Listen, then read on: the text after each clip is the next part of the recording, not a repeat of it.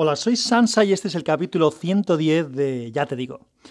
Y lo que os digo es, pues mira, primero algo referente justamente a la numeración de los capítulos.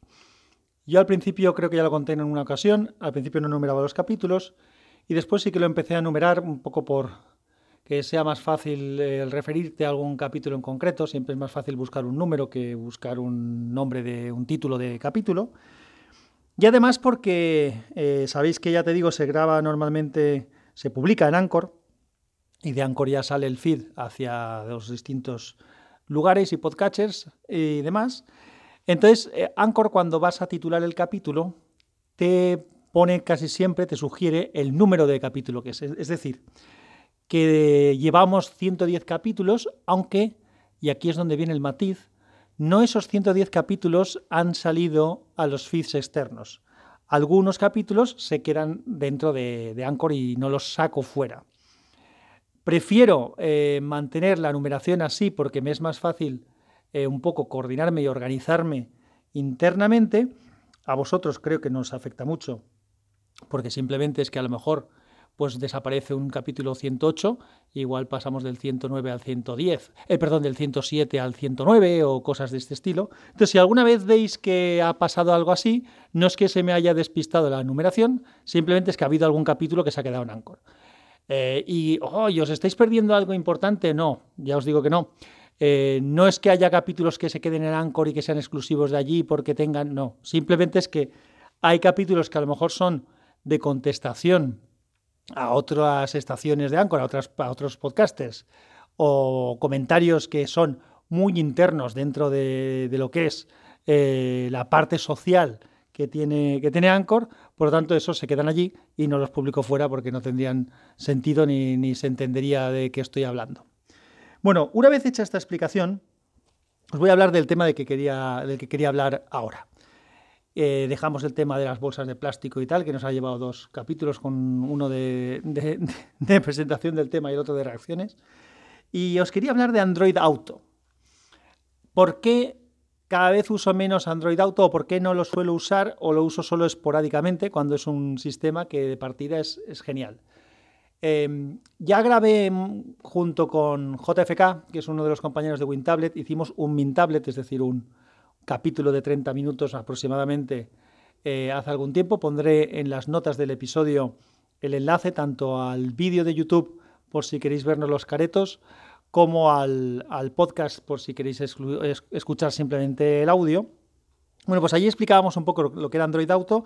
De todas maneras, por si hay algún despistado, Android Auto es realmente una, interfaz de, de, interacción con el teléfono que tiene, que tiene Google para cuando se conduce. Y esto se puede hacer de dos maneras. Una es con el propio teléfono, es decir, tú activas Android Auto en el teléfono y te aparece un menú muy sencillo con iconos muy grandes en el que puedes eh, reproducir música o puedes eh, usar el navegador o puedes escuchar la locución eh, transcrita en voz de los mensajes que recibes de WhatsApp o de algún otro sistema e incluso contestarlos. También puedes hacer, aprovechando la gestión de voz, alguna pregunta a Google de, las que se solían, la que podrías hacer al Google Assistant o antes a Google Now o a los dos, dependiendo del sistema operativo que tenga tu teléfono, ¿vale? Esto es un poco lo que se puede hacer con el propio teléfono. Y luego hay vehículos, hay automóviles que tienen integrado Android Auto en el propio sistema de comunicación o de multimedia del vehículo. Entonces, los, los coches que tienen eso así, normalmente lo que se hace es conectar físicamente, no es por vía Bluetooth, sino tienes que conectar el cable. De esa manera el teléfono se va a ir cargando y va a pasar toda la información a la pantalla del vehículo, que es la que va a gestionar pues, el interfaz de, de interacción con el sistema. La pantalla del teléfono se apaga y tú desde ese momento lo manejas con la pantalla de tu coche y en la pantalla de tu coche te aparece pues, las mismas cosas que os he comentado antes.